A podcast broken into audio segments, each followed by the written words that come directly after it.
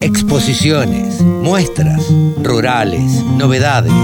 Toda la información en laradiodelcampo.com. Y ahora estamos con Mónica Ortolani. Saben ustedes que es coach, es contadora y es speaker. Y precisamente anoche estuvo dando una charla, así que la agarramos medio cansadita. Hola Moni, ¿cómo te va? Buen día.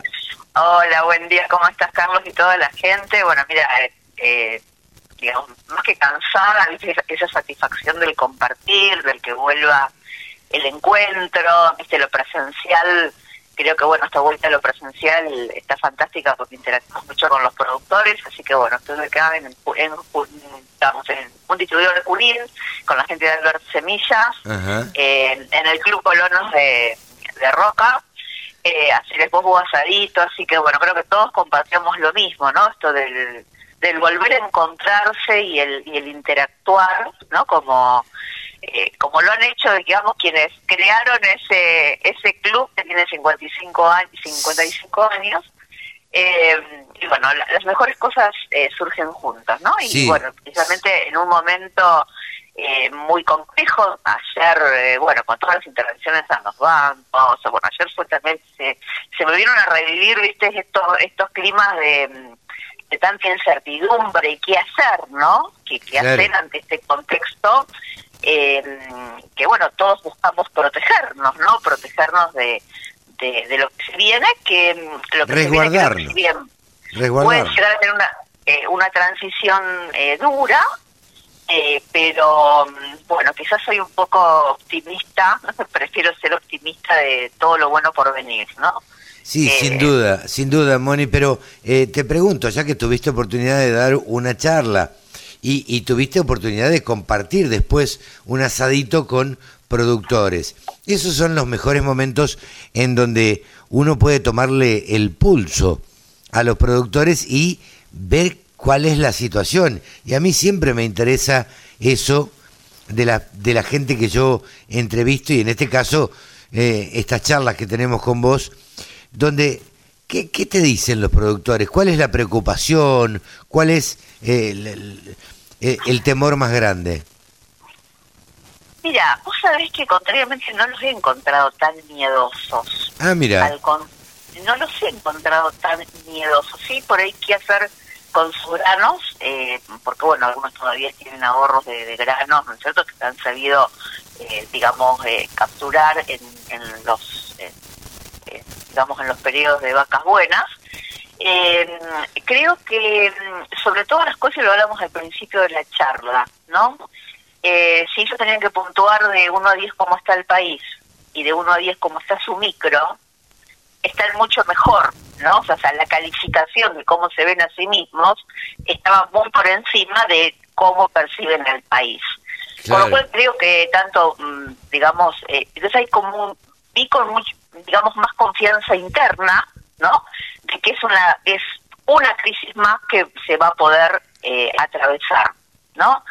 Eh, sí, por ahí, mm, digamos, estuvieron muy atentos al tema, bueno, de qué grano vender, qué grano no vender, eh, cómo endeudarse, o sea, las, tres claves de, financiamiento, digamos, cómo digamos, tres ejes, cómo financiarse mejor, qué hacer con los granos y en qué invertir, ¿no? Claro. Eh, sí, la mayoría, viste, eh, por ahí, eh, bueno, a lo mejor su perfil de inversor, eh, bueno, a ver, dólar y, y, y granos, ¿no? entonces, bueno, vimos ahí, digamos, qué granos eran los que más convenían a lo mejor retener, porque tenían una, digamos, una tasa que estaba más cercana a la devaluación esperada eh, en ese caso, por ahí el trigo está mejor eh, posicionado, digamos, para, digamos, para mantener, más de todo porque a nivel local tenemos una, o sea, no tenemos nada de trigo que pasó de una campaña a la otra, ¿no? Y con un perfil de sequía que tenemos a lo mejor, bueno, más chances de que, de que el trigo pueda acompañar mejor esa curva de, devaluación esperada. Si vos miras las tasas implícitas, realmente el trigo es el que más cercano está, en segundo el maíz y por último, eh, por último la soja. Entonces, bueno, se abren buenas oportunidades de poder trans, digamos, tenés que elegir un grano hoy para transformarlo en un activo con una mayor potencialidad de suba, eh, tenés la soja. Igualmente, hay todavía algunas opciones de financiamiento en pesos, digamos, que, que resultan atractivas, ¿no? Eh, y que, bueno, eh, quien tenga chances de financiamiento o límites de crédito, eh, bueno, aún con tasas que te parezcan exorbitantes, ¿no? Eh, bueno, eh, te da una mayor capitalización, digamos. Lo que sí, yo lo que les digo a los productores es que tienen que ser muy cuidadosos porque a veces eh, puede resultar ser atractivo y una tasa de 200 con una... Vos y mirá, la, la tasa implícita de evaluación a, a, a marzo, abril del año que viene era cercana a, a 400%. Claro, ahora vos, Entonces, Moni, vos decís, me endeudo al 200 y algo que se me va a capitalizar al 400. Claro. Pero, a- antes, perdón que te corte, eh, eh, Carlos, lo que hay que pensar es, es eso, ese activo que vos vas a comprar, si te va a dar flujo de fondos o no te va a dar flujo de fondos. Porque si vos te vas a comprar una máquina y la máquina no te da un flujo, eh, digamos, un flujo de fondos, ¿no? Sí. Entonces también hay que ser muy cuidadosos de no estar endeudándose, eh, digamos, porque la tasa es atractiva, sino que, bueno, eh, por favor hay que ser muy ser muy cuidadoso que después no te quedes sin fondeo, ¿no? Bueno, Y- a esto, a esto iba, eh, Moni. Eh, ¿Vos sugerís endeudarse en pesos hoy? soy sincera, hay que ser muy cuidadoso, ¿no? Muy Sí. cuidadoso. Y es más, yo te voy a decir lo que a mí me dice la intuición. Vamos a ver el tiempo, a ver si me da, a ver si todavía me da... La razón. ¿viste como en febrero, ¿te acordás que en febrero Sí, te sí. dicho que... Sí, bueno, creo que fui la primera. Bueno, hoy te digo que empiezo a ser muy... Les conviene que quizás, como pasó en el 2000, ¿quiénes mejor va a pasar? Unos que estaban endeudados en dólares, que se les quitaron las deudas. Claro. ¿no? Y te digo algo que, que, digamos, un caso real, donde ayer un concesionario de maquinaria de, primera línea, con clientes que tenían documentos en dólares, les estaban ofreciendo especificarlos a más plazo, ¿no? Entonces, si bien por, o sea, cambiar deuda en dólares por deuda en vos decís, ¿cómo? ¿Cómo, cómo, cómo? O ante una devaluación más grande, ¿cómo puede ser que esté dispuesto un grande a decir me desprendo de un activo en dólares? Me vas a dar un cheque en pesos. Con lo cual, podés llegar a pensar, y bueno, el cheque después lo usa para comprar contado con liqui y sacarlo afuera, o se espera un desagio como ocurrió con quienes estaban endeudados en dólares, ¿te acordás en la, en, en la crisis del 2000? Y después le especificaron a 1.40. Entonces digo, como siempre digo, hay que diversificar las decisiones, ¿no? Y hay que estar dispuesto que quizás algunas de las decisiones no salgan tan bien como esperadas. Entonces, no te endeudes todo en pesos, algo en dólares dejaste. Claro. No inviertas, bueno, no vas a invertir todo en pesos, pero también en tu canasta de inversiones, diversificar. Tendrás parte en dólares. Vean a los granos como una inversión, porque es lo que, si bien, digamos, en el activo lo tenés como un activo corriente, pero para muchos es una reserva de valor. Sí, ¿no? claro. Entonces también hay que pensar qué hacer con los granos, porque muchas veces no se mide cuando dejamos pasar las buenas oportunidades. Y hoy, por ejemplo, eh, lo que me preocupa mucho, que no hay nada fijado de soja, al, eh, soja nueva de, de campaña 24, y hoy estamos en buenos precios. Una, Claro. una soja mayo de 3.38 te deja muy buena rentabilidad. Digo, el precio de indiferencia a partir del cual ganás o perdés plata, aún con el costo de la tierra, digo, en una productora de Colón es 266 dólares, más o menos, Claro. ¿no? Entonces lo tenés a 3.38, te permite capturar rentabilidad.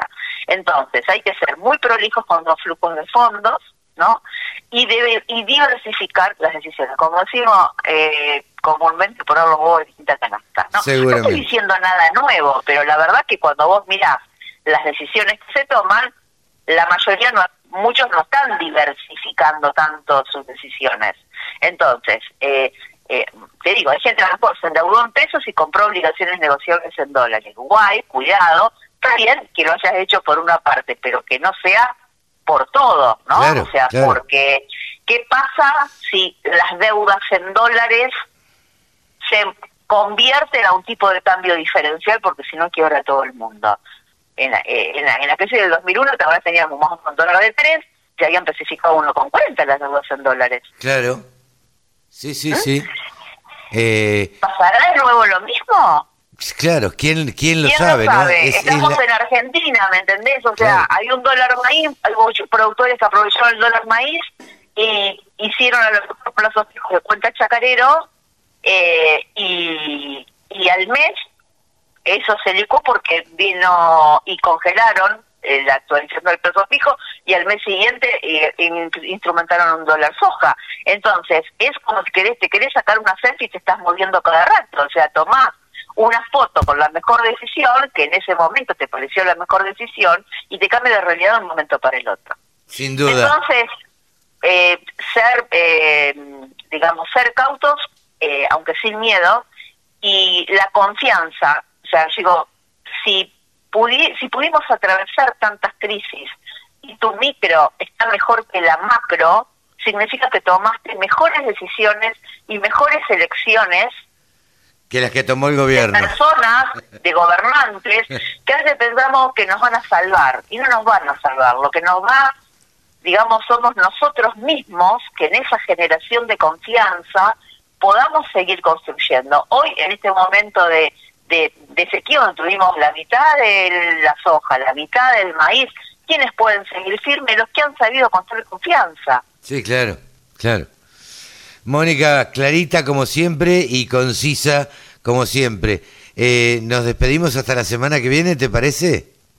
Con muchísimo gusto, Carlos. Un abrazo para todos. Mónica Ortolani, titular de tonicaonline.com.ar, coach y contadora, ha pasado aquí en los micrófonos de la Radio del Campo. Remates, buenas prácticas, siembra directa, pulverización. Toda la información en la Radio del Campo.